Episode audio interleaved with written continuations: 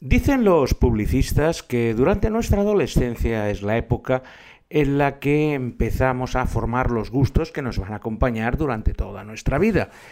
En el caso de las series yo puedo atestiguar que eso es cierto, puesto que cuando era pequeño y veía una serie que se llamaba Mío soy yo, donde veía unos paisajes maravillosos y por supuesto un poco más tarde a los ínclitos Ricardo Tubbs y Sonny Crockett en Miami Vice, tenía muy claro que yo quería ir a visitar esos lugares. Así pues, hoy vamos a recorrer esa zona, no exactamente Miami, sino que la zona que se encuentra más al sur, y para ello nuestras recomendaciones gastronómicas vienen dadas por un pez cerdo asado, que es una delicia, y acompañado, pues, como no puede ser de otra manera, de un mojito, una bebida que es, la típica cubana y que está escasamente a 90 kilómetros de la punta sur de los Estados Unidos. Porque, como podréis haber adivinado, hoy nos vamos de viaje con Traveling Series con Lorenzo Mejino a los Cayos de Florida.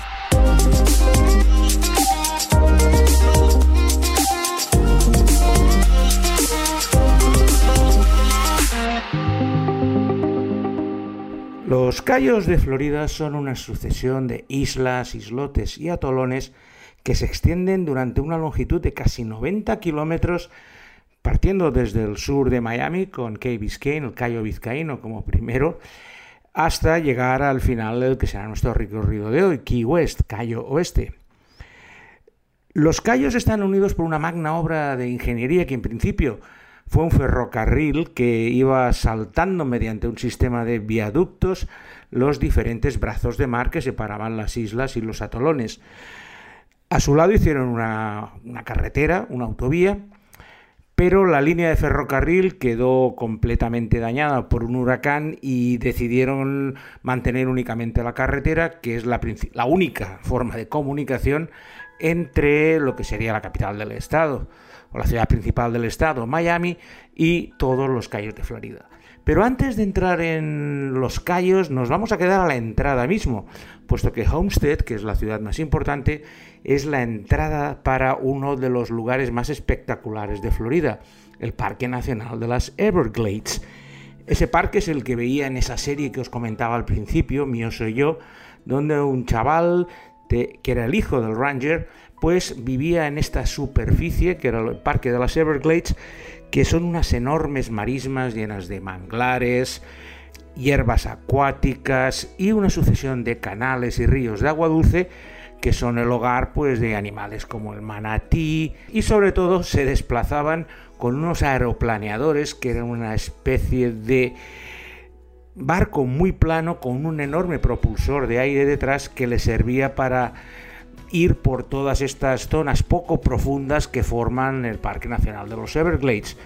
Ni que decir tiene que la primera vez que estuve en Miami me faltó tiempo para coger el coche, irme, irme hacia los Everglades y montarme durante una hora en uno de esos artilugios por donde empezamos a ver todos los lugares más ocultos de, este Parque Nacional de las Everglades, uno de los lugares más protegidos de Estados Unidos. Luego solo hay una carretera que llega hasta allí y el resto es todo superficie, marismas, humedales, completamente protegida. Y es en esta zona de los Everglades donde transcurre la primera serie de la que os vamos a hablar hoy y no es otra que The Glades. Like saw much. I'm not taking you to the lab with me. Why not? The last time I did that, you told them they had their head up their ass. They do. You know, they actually expected me to share my theories with other people. Imagine the cooperation that would incite. Technically, with seniority, I'm your supervisor, your boss. Really? The Glades es la historia de Jim Longworth, un policía de Chicago que se traslada a un destino más tranquilo al sur de Florida tras ser acusado falsamente de acostarse con la mujer de su jefe, que acabó, disparándole en las nalgas por el malentendido producido. Pronto descubre que su nuevo destino es menos paradisíaco de lo que se pensaba, con muchos más asesinatos de lo que se podía imaginar.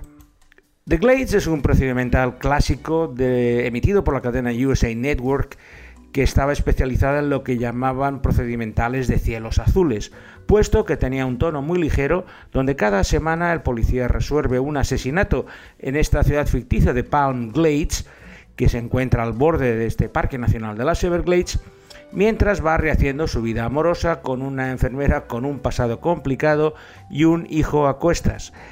Su adaptación del frío de Chicago al calor cuasi tropical de Florida es el principal aliciente de un procedimental que tiene un misterio por episodio con la habitual rueda de sospechosos y que nuestro policía va resolviendo al final con esas ubicaciones que suelen ir cambiando por episodio. Por ejemplo, un día es en el campo de golf, otro día es en el club náutico.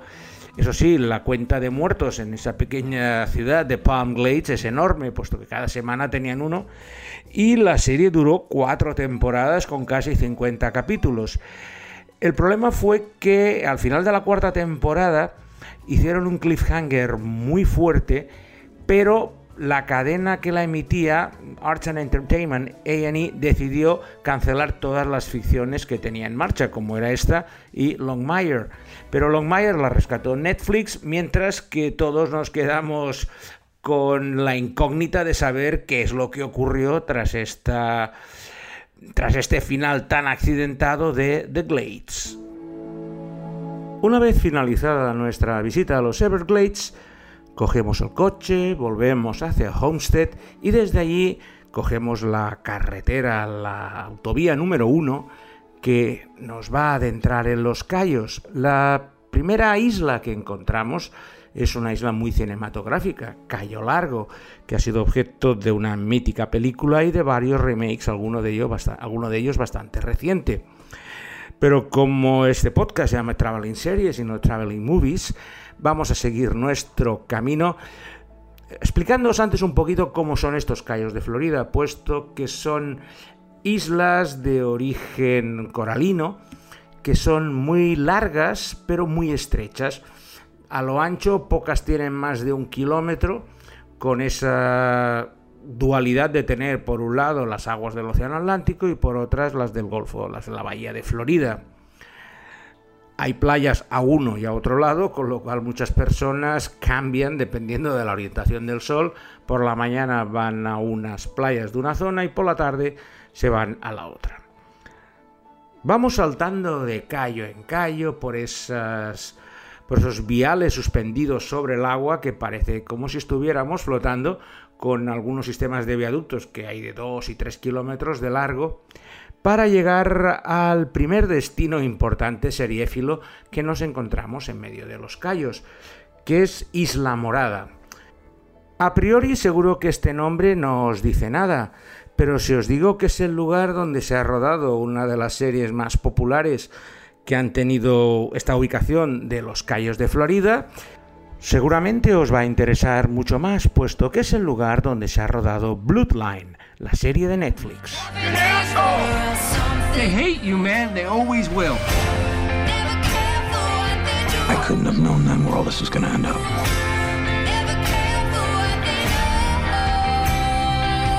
Please don't judge us. We're not bad people. But we did a bad thing. Bloodline es un melodrama familiar centrado en la familia Rayburn, que regenta un hotel en los Cayos de Florida, concretamente en Isla Morada. Este hotel es un lugar paradisíaco al borde del mar, lleno de palmeras, arenas y es uno de los lugares de lujo de la zona de los Cayos. Todo empieza a revolverse con la vuelta de Danny Rayburn, el primogénito e hijo pródigo de los Rayburns para celebrar el 45 aniversario de bodas de sus padres, lo que es el desencadenante de una serie de sucesos que van a afectar gravemente tanto a sus padres como a la placentera existencia de sus tres hermanos. John, un detective de la policía local, Meg, una abogada, y Kevin, un pequeño empresario de botes y barcos de recreo. Su llegada va a destapar todos los secretos familiares que habían estado enterrados durante muchos años con consecuencias impredecibles. Los creadores de Bloodline, Glenn Todd Kessler y Daniel Zellman, Hicieron una serie llamada Damages que es la clara inspiración del sistema que han seguido para desarrollar la estructura narrativa de Bloodline, puesto que utilizan saltos temporales en el tiempo ya desde la primera escena, el primer capítulo, para desvelarnos el destino de algunos personajes que no cuadran en absoluto con los conocimientos presentes que tenemos de esa historia. Bloodline centra todo su misterio en enseñar los retazos del final y la principal incógnita está en recorrer el camino que les ha llevado a ese final, que resume perfectamente el lema publicitario de la serie. No somos malas personas, pero hicimos una cosa mala. Uno de los principales activos de Bloodline es su reparto. Empezando por su protagonista, Kyle Chandler, al que todos recordamos como el entrenador Taylor de la mítica Friday Night Lights, que en esta ocasión interpreta al detective John Raymond de la policía local, que es un poco el que tiene que resolver todos los problemas familiares y tapar los agujeros que está creando su hermano, que está interpretado por un actorazo australiano, Ben Mendelssohn, que ganó el Emmy al mejor actor secundario por este papel en su segunda temporada y que es realmente el que arrasa directamente con todo el resto de los grandes actores que tiene como por ejemplo Linda Cardellini, que estuvo también en Freaks and Chicks y también destacó como una enfermera en urgencias. Si encima tenemos como la madre a Sissy Spacek, también otra ganadora de un Oscar por La hija del minero, ya podéis ver que el reparto es verdaderamente de lujo. Personalmente no es una serie que me convenciera demasiado, puesto que la historia la encontraba demasiado estirada pero tengo amigos que les ha encantado y por lo menos yo lo veía sobre todo para recordar mi estancia en Isla Morada, en los calles de Florida, porque al estar rodado en ese lugar, el sabor marino que impregna todas y cada una de sus escenas es uno de los principales alicientes para adentrarte en esta serie Netflix que ha durado tres temporadas. Dejamos nuestro apacible hotelito en Isla Morada y seguimos saltando de callo en callo y de puente en puente, pasando por lugares como Maratón, el callo principal que se encuentra a mitad de camino de Miami y Cayo Este, hasta que pues en una horita y media de tranquilo paseo disfrutando de unos paisajes por encima del mar en casi el 50% de las ocasiones, llegamos a uno de los destinos más turísticos de Estados Unidos, que no es otro que Key West, Cayo Oeste.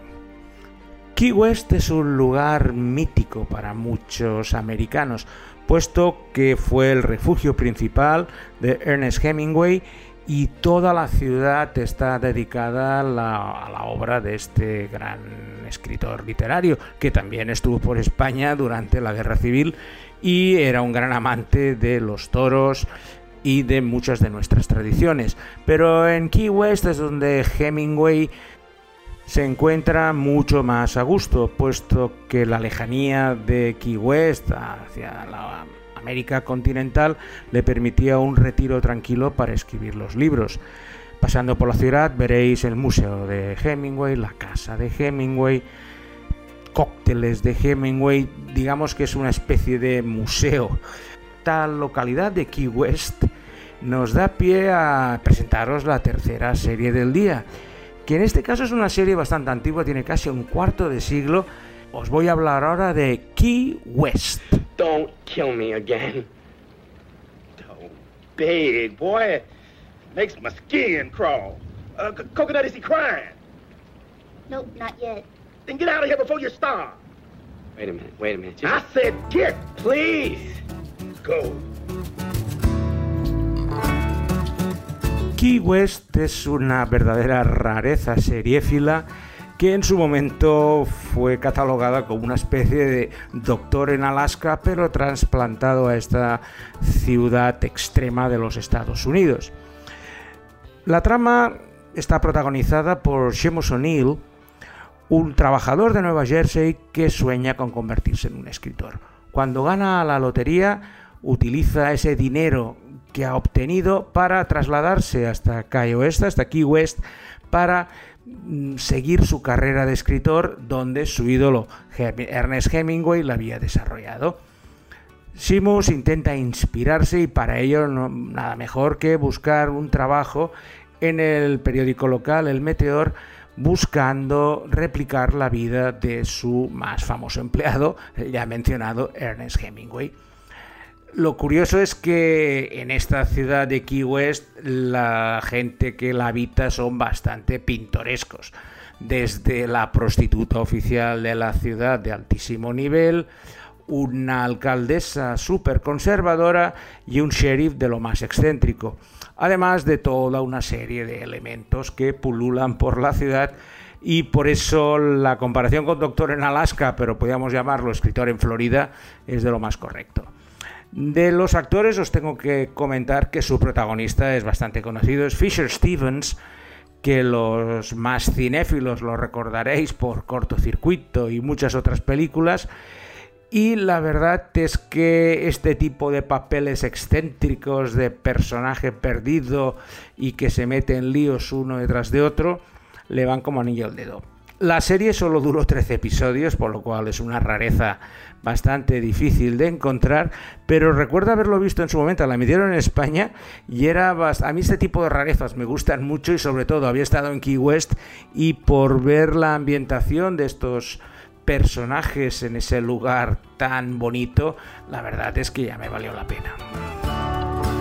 Si queréis conocer algo más allá de Key West, la mejor opción es iros al Parque Nacional de las Tortugas Secas, Dry Tortugas National Park, que es un conjunto de cinco atolones que se encuentran situados a unos 60 kilómetros al norte de Cayo Oeste, en medio del Golfo de México, y que uno de ellos es completamente una fortificación que fue utilizada pues durante los siglos XVI XVII para prevenir los ataques de los piratas y más adelante durante la Guerra de Independencia como un fortín para defender los, preciosos tesoros de Florida. Ahora está abandonado y está prohibido estar por la noche, pero cualquier tour operador en Key West te ofrecerá el viaje de un día que la verdad es que es un poco paliza porque estás dos horas y media en el barquito del ferry de ida hasta Dry Tortugas, ahí estás cuatro horas donde lo único que puedes hacer es bañarte o hacer algo de snorkel y poca cosa más para luego pegarte a las dos horas y media de vuelta. Yo tuve la oportunidad de ir en una de esas lanchas rápidas con un amigo que en menos de una hora te plantabas allí y la verdad es de esos lugares que es más bonito el viaje que una vez has llegado pero como excursión exótica para pasar un día y conocer un poco eh, el pasado histórico, pues vale la pena. O sea, si vais por Key West, sí que os recomendaría, después de empaparos de Hemingway por arriba y por abajo, hacer este viajecito a Dry Tortugas. Y en Key West eh, vamos a seguir con la última serie de nuestro programa de hoy. Otra serie que no es muy conocida, pero que nació como una secuela, un spin-off de la archiconocida Bones. Os estoy hablando de The Finder. If you think something's lost forever, there's only one connection you need to make. If you really need something found, I know the guy. Very good. His brain finds lines, connections, and links most people don't see. The Finder nació como lo que se denomina un backdoor pilot, que es un episodio de la temporada regular de Bones que se emitió con vistas a hacer una posible serie desgajada del original si las audiencias y la acogida funcionaba. En este episodio, Shelley Booth, el agente del FBI, se desplazaba a Florida para encontrarse con un viejo amigo de su pasado militar, el mayor Walter Sherman, que tuvo una lesión cerebral durante la guerra de Irak debido a la explosión de una bomba pero que le ha posibilitado mejorar sus percepciones y es una persona capaz de encontrar una aguja en un pajar con solo mirar el granero. Ubicada en una zona exterior de Key West, en las marismas, The Finder es un procedimental donde nuestro protagonista, este mayor del ejército, Walter Sherman, cada semana recibe encargos de lo más variopintos para encontrar cosas de las más raras. para ello le ayudan pues el habitual grupo de amigos, el propietario del bar donde se reúnen todos, que es eh, Leonox, un viudo y un antiguo abogado que en este caso fue el último papel de un gran actor negro Michael Clark Duncan, que seguramente muchos recordaréis por cadena perpetua y que murió poco después de haber rodado esta serie. Además hay una Marshall de los Estados Unidos, que siempre va bien para tener una cierta tensión sexual con el protagonista, y dos delincuentes de etnia gitana que sirven un poco para agitar las aguas de las plácidas tardes de Florida y meter al protagonista en varios líos. La serie tuvo un éxito muy escaso, no se acercó ni de lejos a la fama de su predecesora, que era lo que estaban intentando, pero siempre nos quedarán las imágenes de ese bar de madera donde estaría todo el día bebiendo las bebidas que allí ofrecían en este decorado de las marismas de los Cayos de Florida y de los Everglades por donde hemos hecho nuestro viaje semanal. Como siempre, agradecer a Alberto Laya el montaje musical y la edición final de este podcast y agradeceros como siempre vuestra presencia y vuestra suscripción al podcast.